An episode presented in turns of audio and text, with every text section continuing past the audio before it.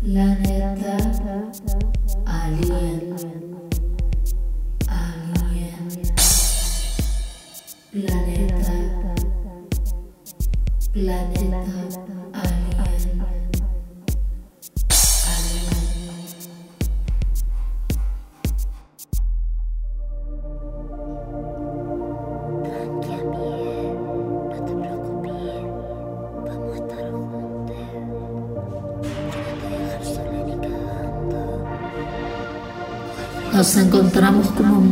Otras veces en periodos de incerteza.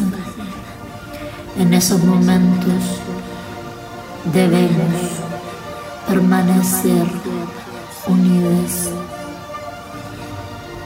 En esos momentos debemos dar luz a las nuevas ideas.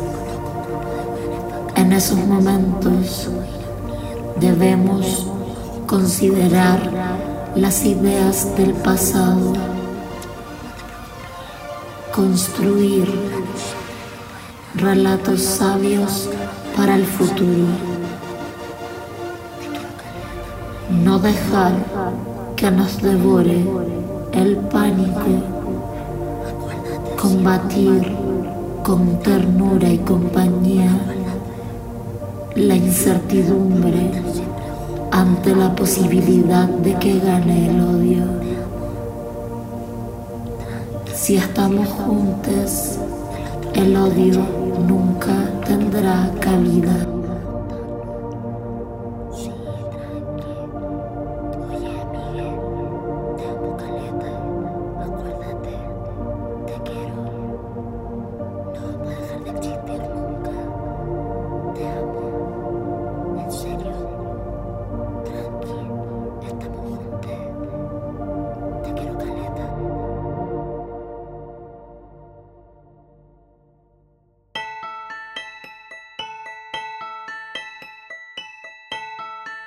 Desde el 1 al 4 de diciembre se realizó la Feria Tinta de Arte Impreso en el Campus Oriente de la Universidad Católica. Vito, nuestro corresponsal y encargado del radar editorial, tuvo la oportunidad de hablar con dos proyectos editoriales. Les invito a conocerles.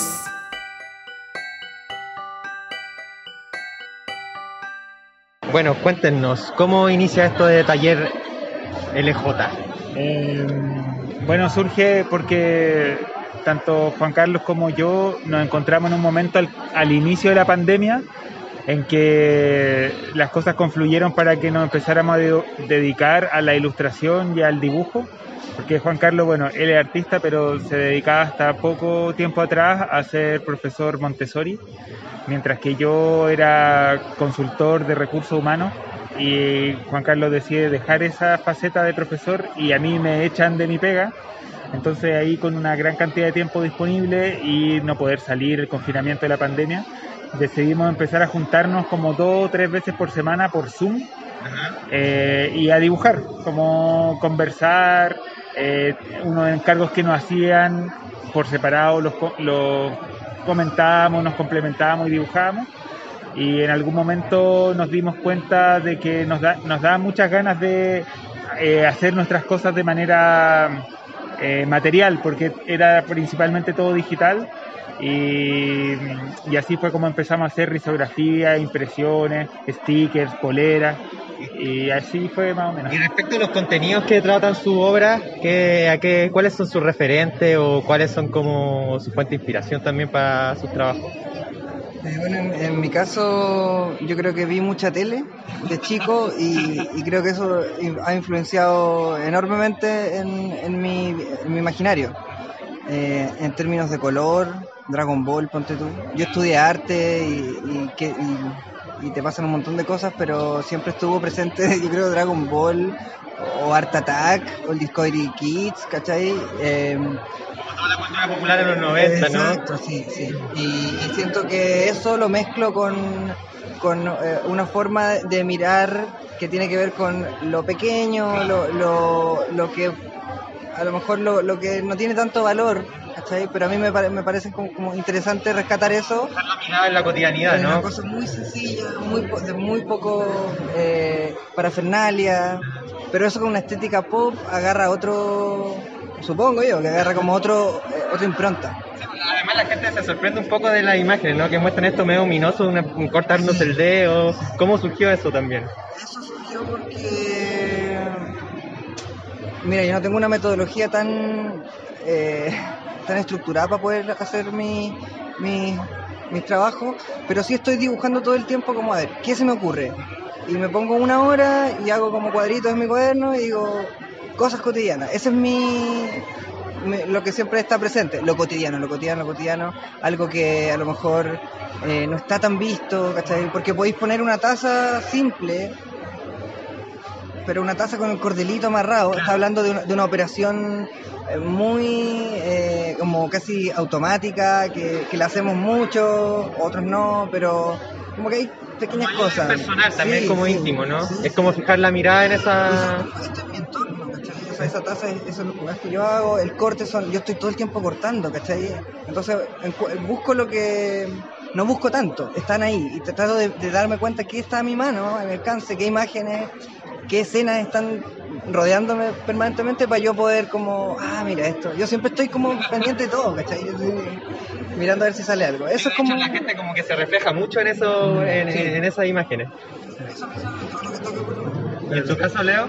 Eh, yo creo que también, bueno, también es un ejercicio medio automático, igual que, que Jota, eh, pero creo que lo mío son cosas que me conmueven, eh, como muy de mi mundo interno, como, como que busco retratar cosas que me conmueven.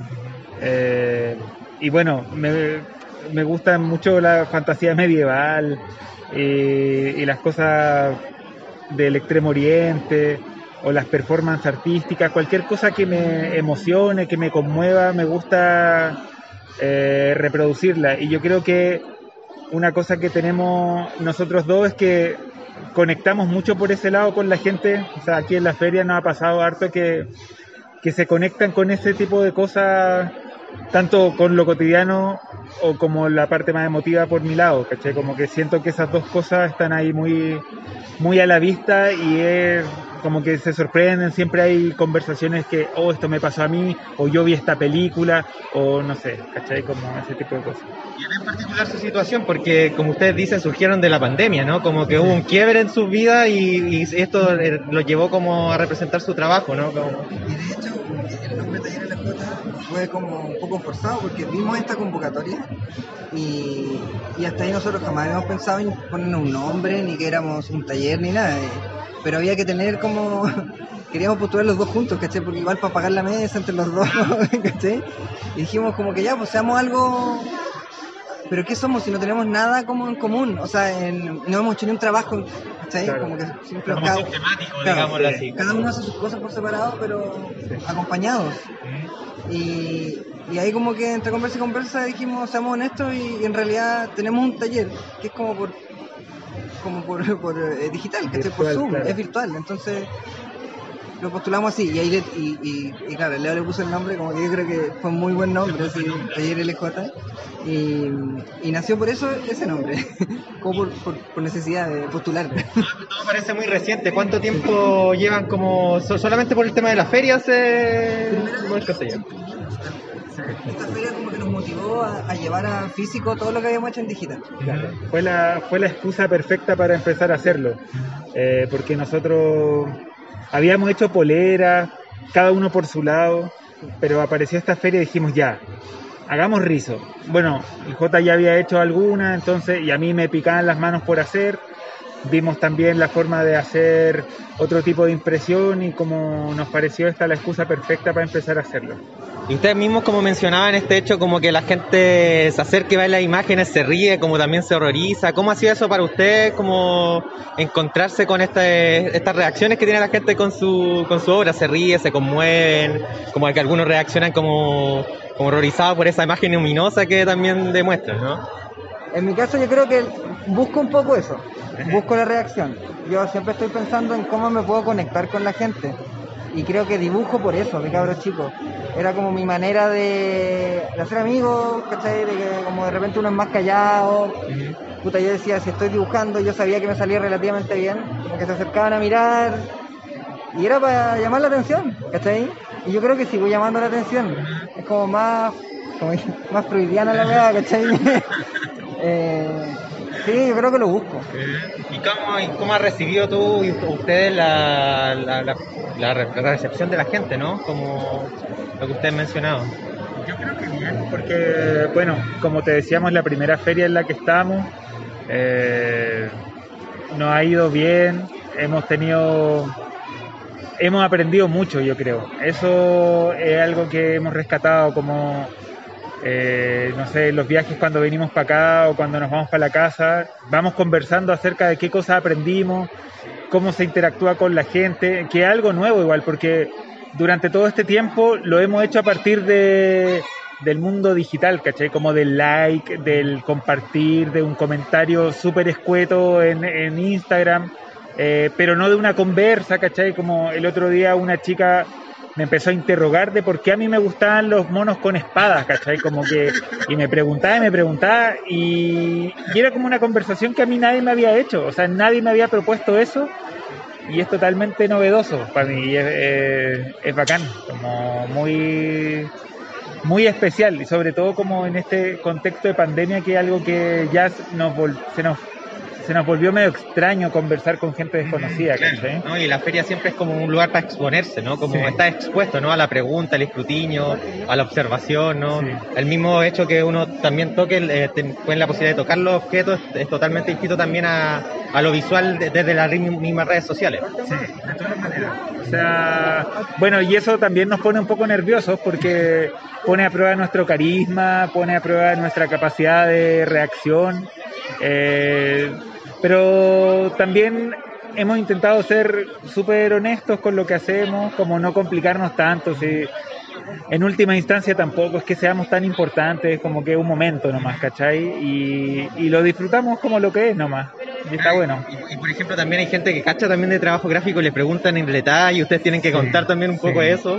Sí, eso es heavy porque, bueno, Juan Carlos da un poco más el ancho, pero yo vengo de las ciencias sociales, pues yo soy sociólogo, te había contado, y entonces de repente hay preguntas más técnicas que a mí me cuesta responder, ¿cachai? Como que todo mi trabajo es muy intuitivo, como que no tengo como formación de estética, de teoría del color, de la composición, nada, es pura guata lo mío. Entonces, de repente ese tipo de cosas me, me ponen en aprieto, pero, pero está bien, o sea, tampoco, tampoco están buscando una respuesta, una definición de manual, así que está todo bien.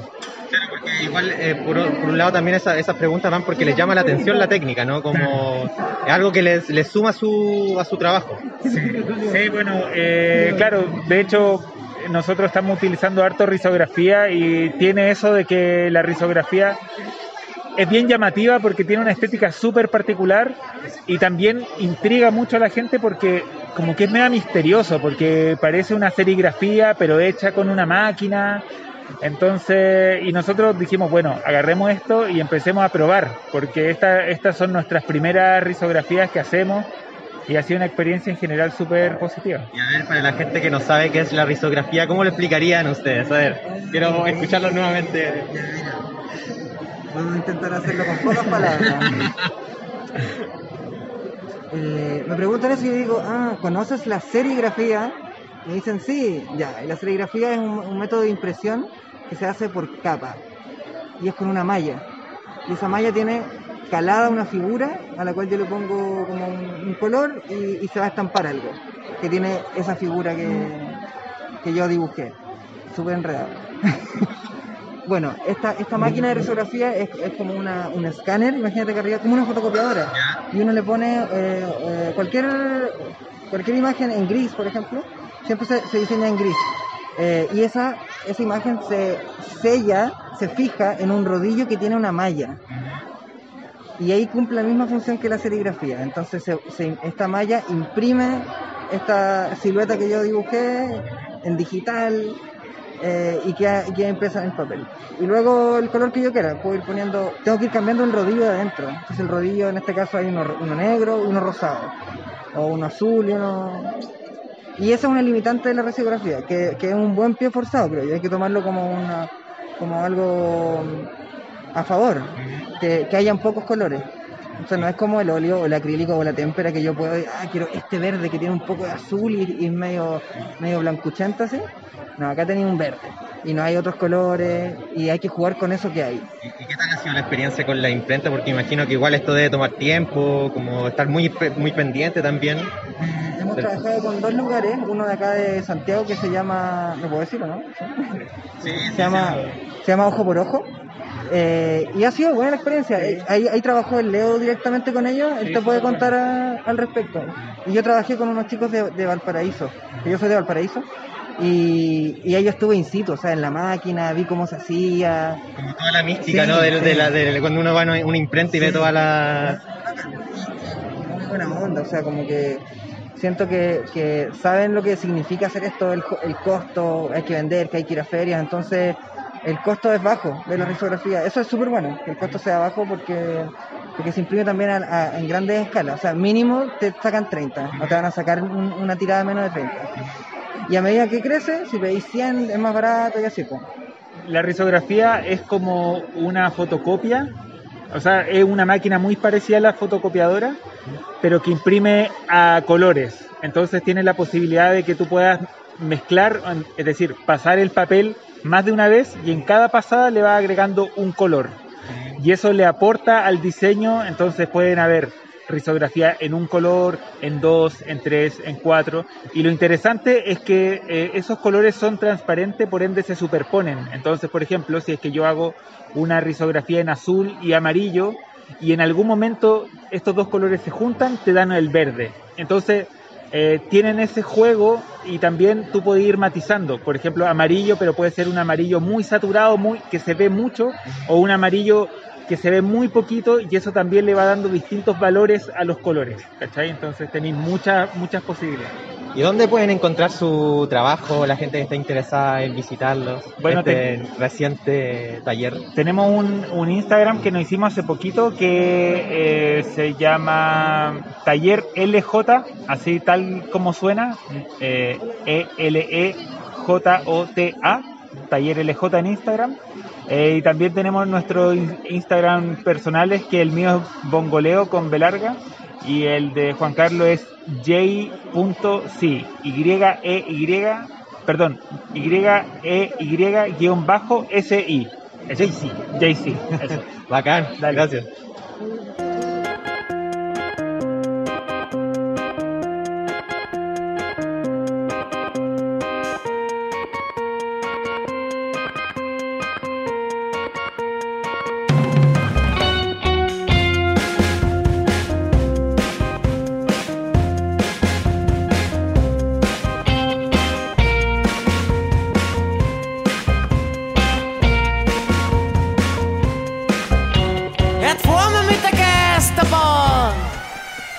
Jetzt schauen wir sich das nüchtern an.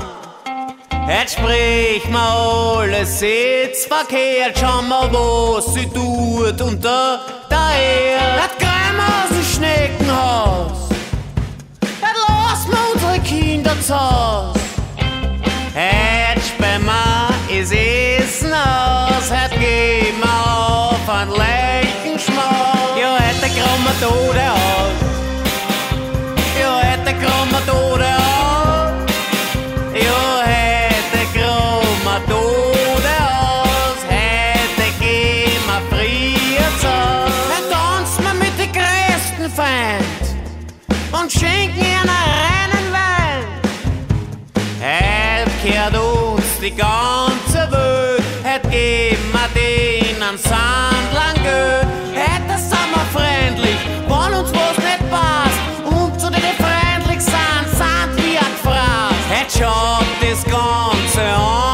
sauce.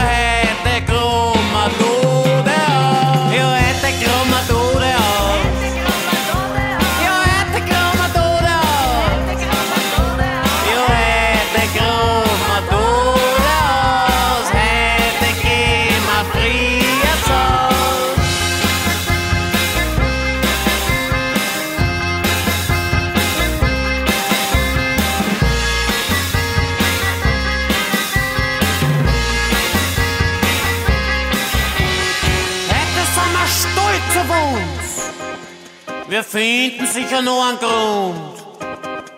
Man keiner klatscht, geben wir Applaus, wer hätte krummer Tode Hätte es mit Blauen von der Bahn, hätte schauen wir sich das nüchtern an. Hätte gehen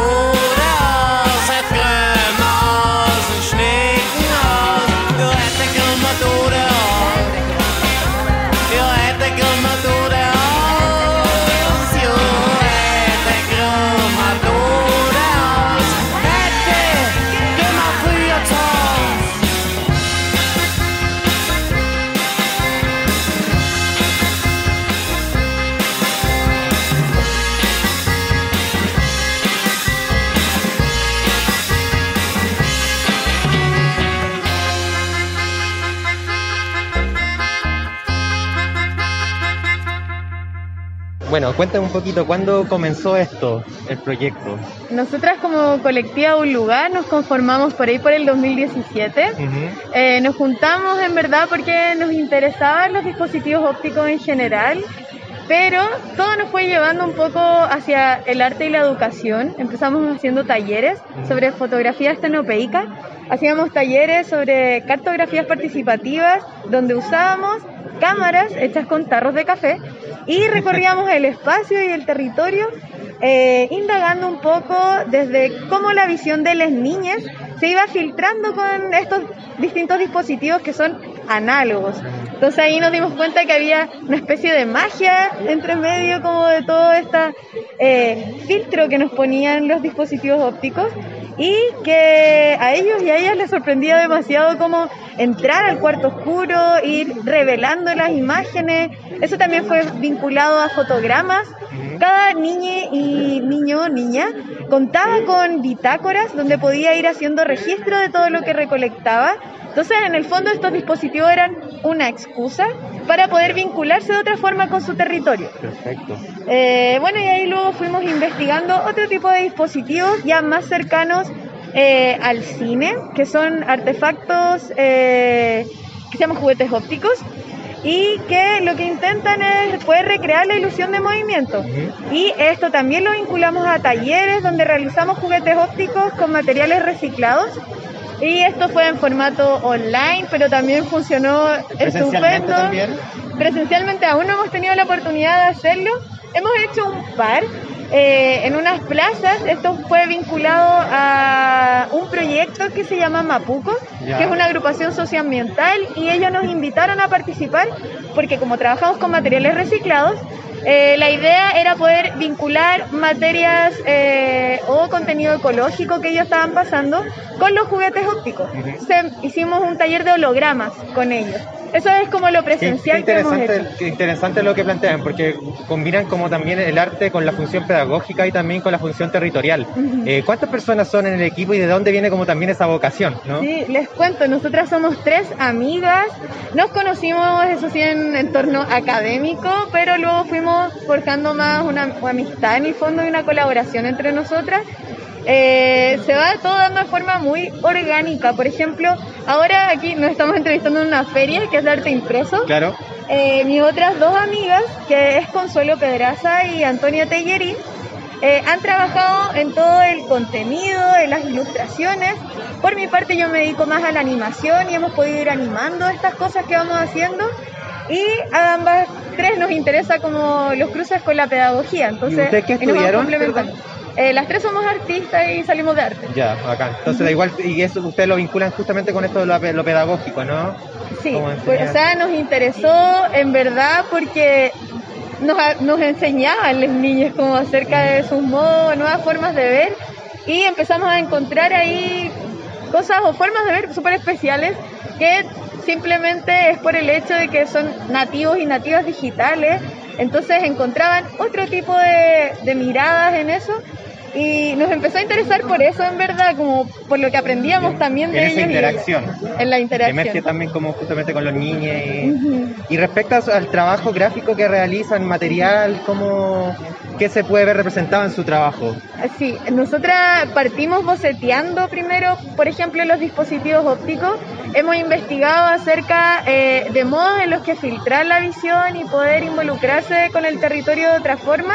Y esto siempre parte, parte con bocetos. Eh, esos bocetos son ilustraciones, vamos jugando, imaginando acerca de cómo podría lograrse ese dispositivo. De ahí a los prototipos ya es otro trecho. Entonces hemos tenido que investigar harto acerca de las matemáticas que hay detrás de esto. Entonces ahí nos de hemos... la, de la óptica, todo. Sí, eso, toda la investigación en óptica que hemos tenido que hacer igual es bien importante, algo con lo que no, no, no nos manejábamos. Entonces eso igual ha sido como entretenido para nosotras. Sí, porque te vi en la feria como contando un poco todo el tema de la óptica, cómo se vincula con los objetos técnicos también. Y eso es lo que me pareció muy interesante al momento de cómo pasar por, por el puesto. Sí, es lo que muchas veces las personas no, como que no alcanzan a dimensionar cuando ven estos juguetes, porque, claro, muchas veces las niñas, por ejemplo, que son nativos digitales y que cuentan con imágenes que son más inmateriales, a veces cuando se enfrentan a mecanismos y empiezan a pensar, ¿cómo funciona esto realmente? o cómo es el mecanismo para que se produzca una imagen o se proyecte? Ya es algo como que te vuela la cabeza y como que te invita igual a seguir investigando acerca de lo que hay detrás de estos, de estos Es prototipos. como abrir la caja negra, ¿no? Eso, Como lo que tú no sabes lo que está pasando y cómo se genera, por ejemplo, en una imagen, ¿no? Sí. Interesante. Y para nosotras también esta investigación fue abrir la caja negra, efectivamente. Oye, trabajas con fanzine también, con gráficas. Cuéntame un poquito de eso. Eh, sí, bueno, los fanzines eh, fueron nuestra forma de poder eh, poner ahí el contenido de todo lo que íbamos aprendiendo nosotras también eh, y, poner a prueba en el fondo eh, todas las cosas que hemos investigado, pero vinculado a ilustraciones también, porque es un universo que igual nos interesa. A partir de la ilustración, nosotras hacemos prototipos igual. Y, e imaginamos como eh, los diversos dispositivos ópticos que luego vamos a hacer. Entonces, ¿Todo, todo el trabajo es conjunto o cada una tiene como una especie de como, eh, particularidad con, con su objeto? no, todo igual es en conjunto. Como que intentamos, nosotras compartimos talleres, estamos siempre ahí haciendo prototipos de cosas que nos interesan, tirando ideas acerca de cosas que queremos investigar. Por ejemplo, ahora estamos haciendo talleres de algo que es una técnica fotoquímica que se llama cianotipia. Sí. Y hemos estado Es investigando como en esa tinta azul, ¿no? Como... Eso, es ese color cian que uno ve en las impresiones y esta es una impresión con luz solar.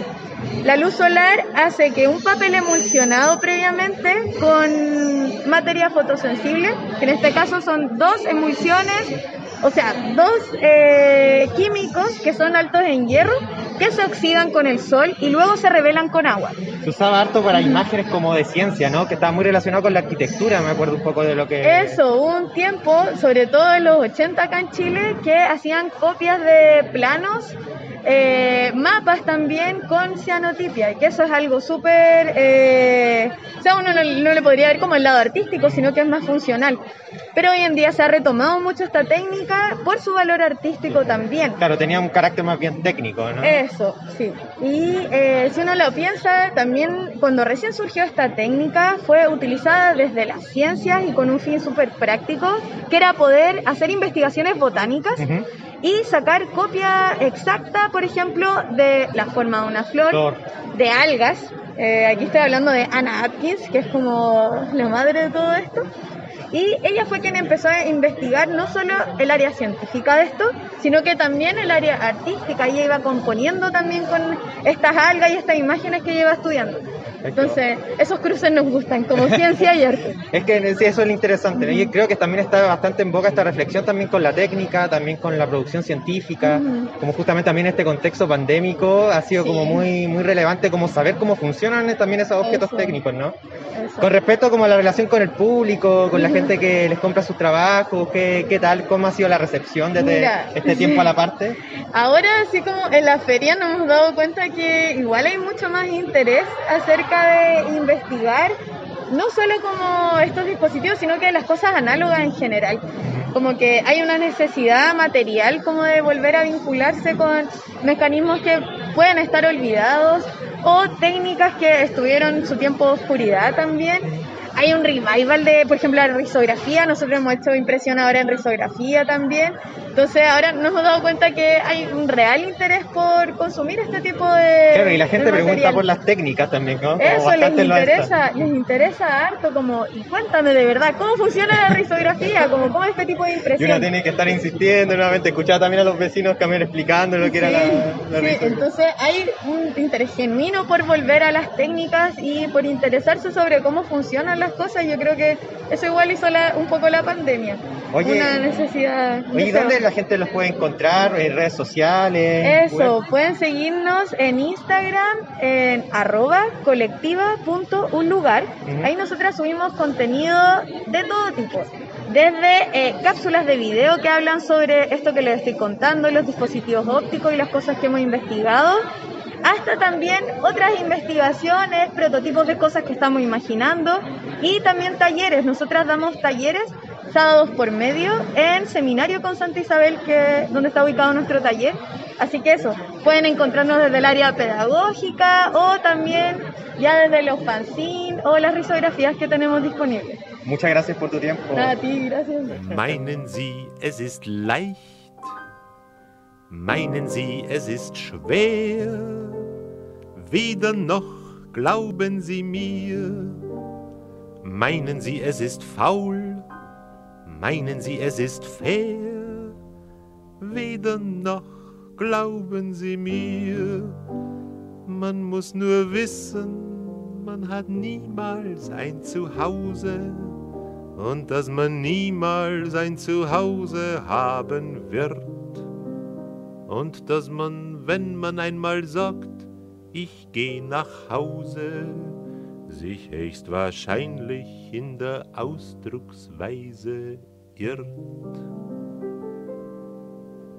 Meinen Sie, es macht klug? Meinen Sie, es macht dumm? Weder noch glauben Sie mir. Meinen Sie, man wird laut oder meinen Sie, man wird stumm? Weder noch glauben Sie mir. Man muss sich nur ein bisschen mehr als andere plagen und sich nicht leid tun, denn man kriegt dafür nicht mehr. Denn ob man klug ist oder dumm ist, man wird sagen, er ist nur klug oder nur dumm, weil er ist er.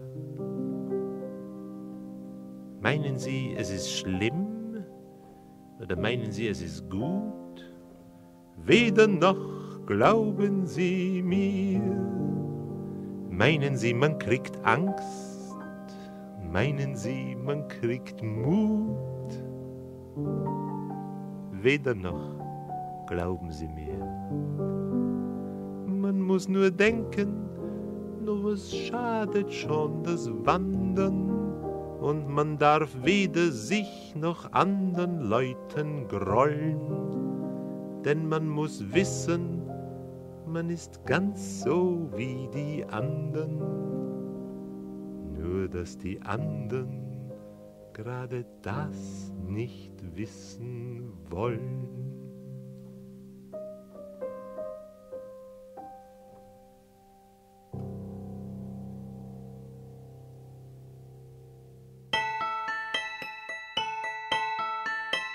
9 al 12 de diciembre se realiza la Furia del Libro en el Centro Cultural Gabriela Mistral, GAM. Si nos estás escuchando en el estreno de la radio, tienes todo el día de mañana para ir a adquirir algunas de las novedades que más de 10 editoriales nos comentaron en el paseo que hizo Vito por esta feria.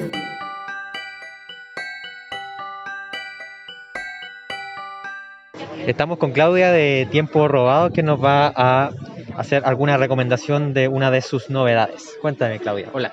Hola, hola Víctor, muchas gracias. Eh, recomendamos ahora de la marcha y el salto, eh, Chile Octubre de 2019, que es un libro que reúne artículos y entrevistas en torno a ese momento de octubre de 2019, que son reflexiones al calor del momento, pero muy pertinentes para los momentos que estamos viviendo ahora y la disyuntiva convención constituyente, elección presidencial, cast, fascismo, etcétera.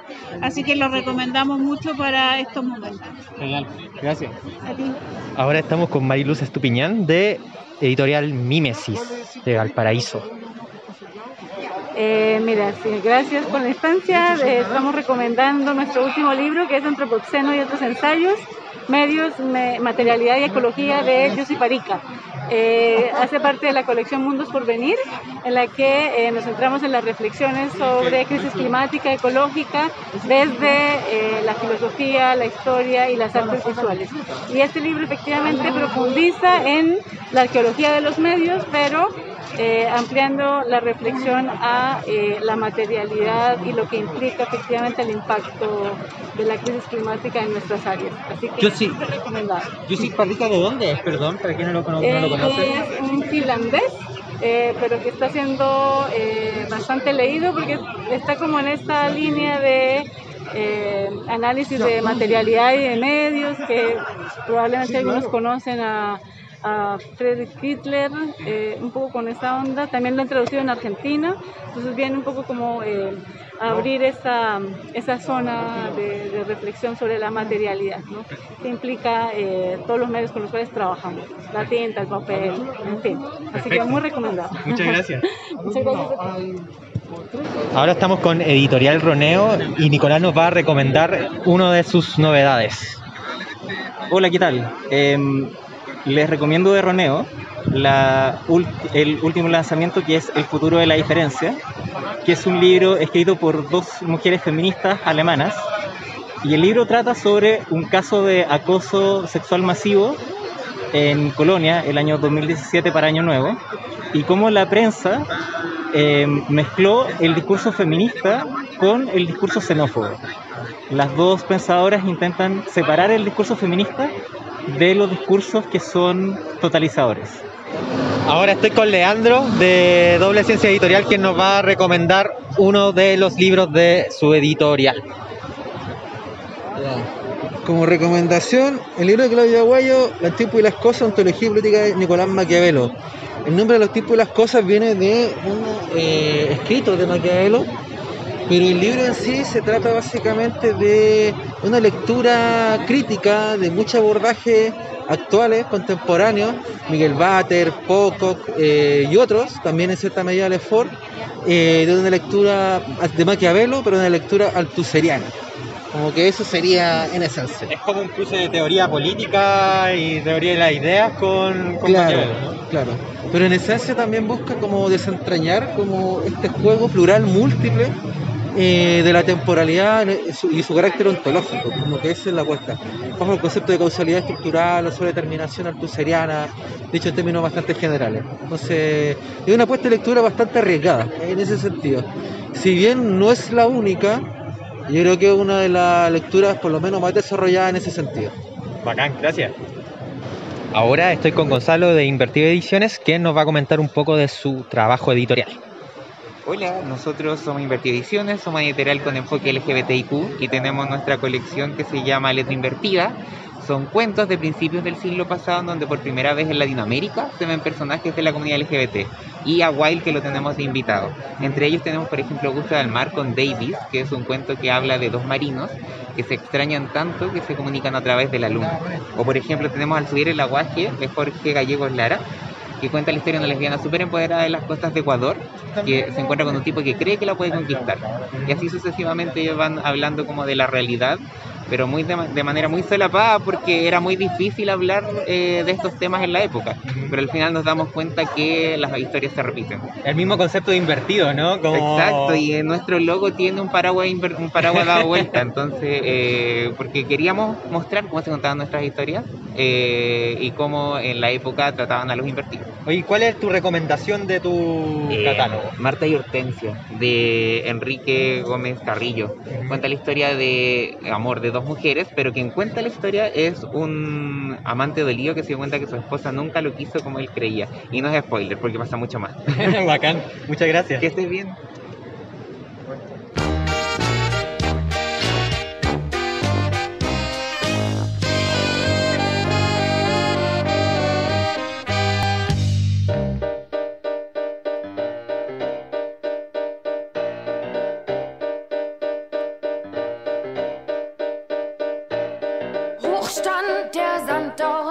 Strand von Hiddensee.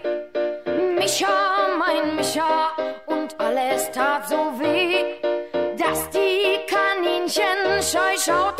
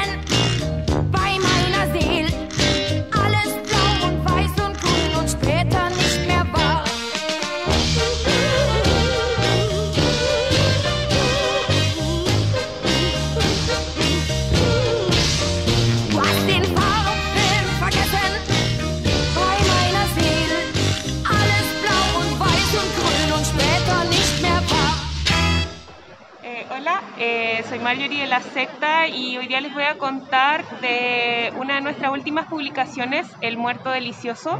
Es un libro ilustrado para colorear eh, que se creó eh, durante el periodo de mayor encierro de la pandemia, eh, donde todas seleccionamos al menos 10 trozos de textos que nos gustaban y con eso construimos un, un gran archivo en Drive y luego cada una a partir de esos extractos preparó un relato.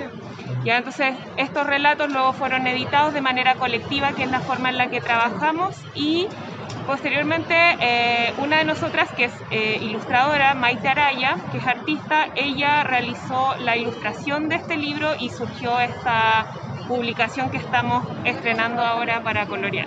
Bacán. Gracias. Ahora estoy con Mónica de Noctámbula, que nos va a contar un poquito el proyecto editorial y la novedad recomendada de su editorial. Hola, eh, Noctámbula es una editorial que lleva ya dos años y medio. Tenemos dos colecciones, una de la narrativa latinoamericana y otra de narrativa y poesía japonesa. Y eh, dentro de nuestras últimas novedades les recomiendo el libro Gato Azul. Son poemas de Sakutaro Hagiwara eh, con una traducción directa desde el japonés y eh, esta vez son poemas de verso libre que hablan sobre este Japón que empieza a volverse urbano. eh, donde aparecen las farolas, aparecen los autos, aparece la ciudad, los edificios, pero al mismo tiempo permanece la naturaleza. Lo recomiendo mucho. Bacán. Estoy con Juliet de Bemba Colora, que nos va a contar un poquito del proyecto editorial y nos va a dar una recomendación de uno de sus libros. Eh, bueno, hola, espero estén muy bien. Y nada, les quiero contar un poco de mi proyecto, que es un proyecto educativo antirracista, en donde eh, creamos, ¿no es cierto?, em, cuentos para niñeces afrodescendientes, bueno, en realidad para todas las personas, pero eh, uno de los puntos importantes es la resignificación de la afrodescendencia y de la historia de la negritud, ¿no? Bueno, en ese sentido tenemos libros, cuentos, em, juegos, algunos materiales didácticos, tenemos poesía también del hermano haitiano Macanaki, em, bueno, y eso, y uno, un libro que les voy a recomendar es este que es, bueno, lo escribí yo, que es La Negra Casilda. Es una historia de una mujer que fue esclavizada en Colombia y el libro realmente nos cuenta la historia del día en que decide ella fugarse de la esclavitud, ¿no? Eh, sacando un poco también esta idea de que las personas negras siempre fueron eh, pasivas ante el proceso de la esclavitud, ¿no? Cuando realmente lo que se vivió fue que la mayoría de las corporalidades afrodescendientes esclavizadas lucharon por su libertad o se fugaron. ¿no? Entonces, claro, en este libro nos trae también esa enseñanza, nos trae también la esclavitud como lesa humanidad, ¿no es cierto? Eh, eso, bueno, está en creol y en español, así que para que nos busquen ahí. ¿Cuál es tu cuenta de Instagram? o- Estamos como Bemba Colorá, como Bemba de boca grande, como negra de boca grande negra, y Colorá de Colorapo. Muchas gracias. Ahora estamos con Ismael de Oximorón, que nos va a dar dos recomendaciones de libros. Bueno, primero les voy a recomendar Ciento mariposas en el celular, eh, un ensayo que aborda eh, eh, cómo, cómo se representa el cuerpo en las distintas aplicaciones de cita, analizándolo en su relación con el, el cuerpo como una representación externa al ser humano.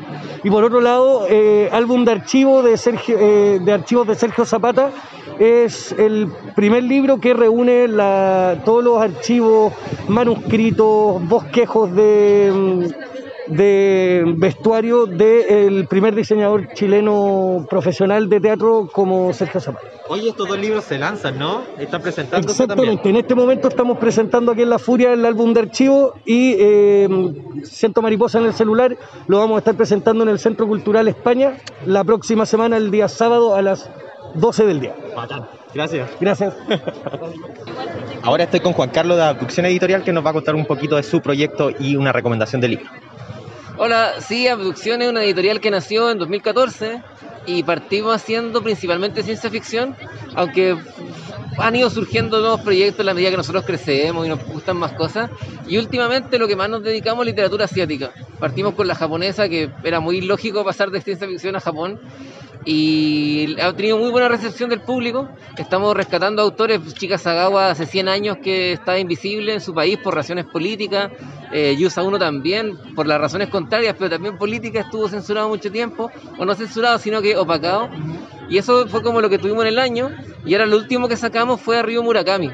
Que es la primera vez que se traduce a Ryo Murakami fuera de España, en Latinoamérica quiero decir. Y es la primera vez que se traduce esta, esta novela, que es Audición. El- eh, en la cual se basó la película de Takashi Miike, Audition, que es como una película de culto. eh, se la recomiendo mucho. Da una gran, una mirada muy distinta a la historia. Además que el Ryu Murakami escribe muy bien. Es un maestro de las personas que están vivas en Japón. Después de Haruki Murakami es muy conocido, o por ahí también, depende del país el que uno pregunte. Y esa le dejo recomendado. Bacán. Vale, gracias. Bacán, genial. Ahora vamos a hablar con Emilia de Editorial Cabeza Hueca, que nos va a presentar y comentar un libro y también está su autora aquí presente. Eh, bueno, este libro, mi editorial cumplió cinco años y yo le quería hacer un regalo y le- lo que más que yo podía hacerle era un libro. Este, ¿De qué se trata? El libro se trata de un pueblo ubicado en la Araucanía llamado Caneloco, que es en una eh, donde vive una comunidad de planta animales, de los cuales el alcalde es Sedemul, que es un, entre una cereza y un huemul. ¿Cómo se llama el libro? Caneloco, el misterio contaminante. ¿Cuándo salió? Salió eh, este mes en diciembre. Genial. Oye, ¿por qué la portada? ¿Quién pensó en ella? Yo. Eh, ¿Por qué? Porque eh, adentro con las imágenes yo iba leyendo el libro y iba tomando ideas y la iba dibujando y luego ahí iba montando lo que podía ir ahí. Entonces así se me ocurrió. Genial. Ahí se pueden encontrar entonces en qué Instagram o cuenta. Ahí está. Puedes ca- editorial cabeza web. Muchas gracias.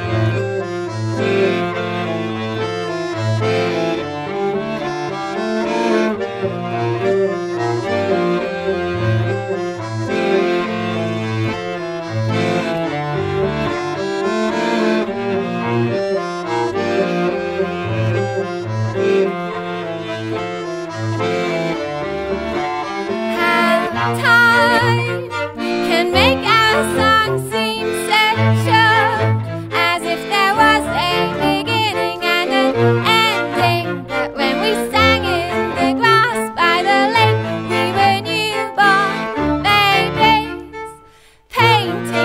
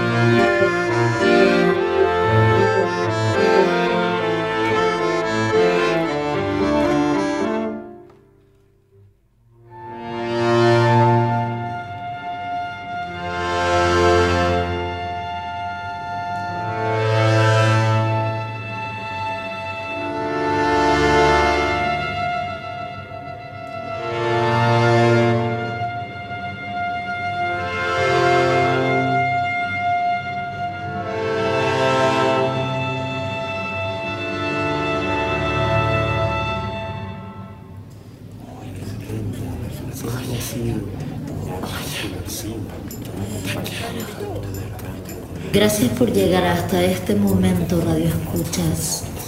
Esperamos hayan disfrutado el paseo por todas las novedades editoriales del día de hoy y haya ayudado este pequeño especial editorial a lidiar con la ansiedad electoral.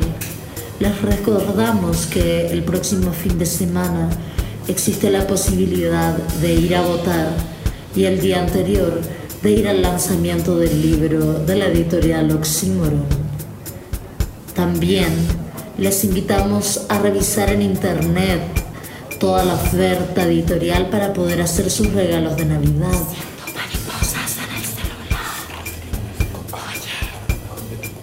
También agradecemos a todos los proyectos editoriales que participaron amablemente en este programa de Planeta Alien. También llamamos a todos y a todes a compartir, comprar o visitar estos proyectos a través de sus páginas de internet, redes sociales o en cualquier otra feria del libro o de artes gráficas donde se encuentren.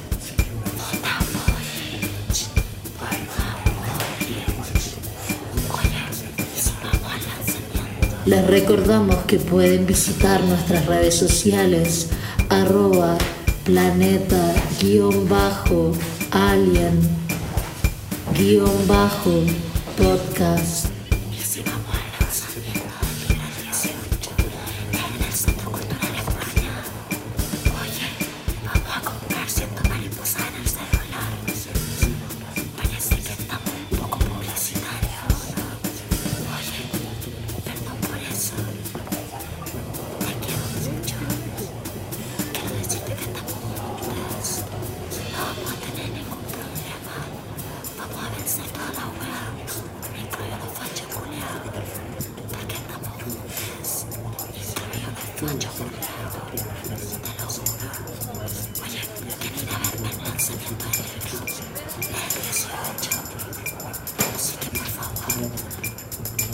Gracias amigues por escuchar, por tolerar y les recordamos, como en este comienzo, que no están soles, que estamos juntos y vamos a resistir.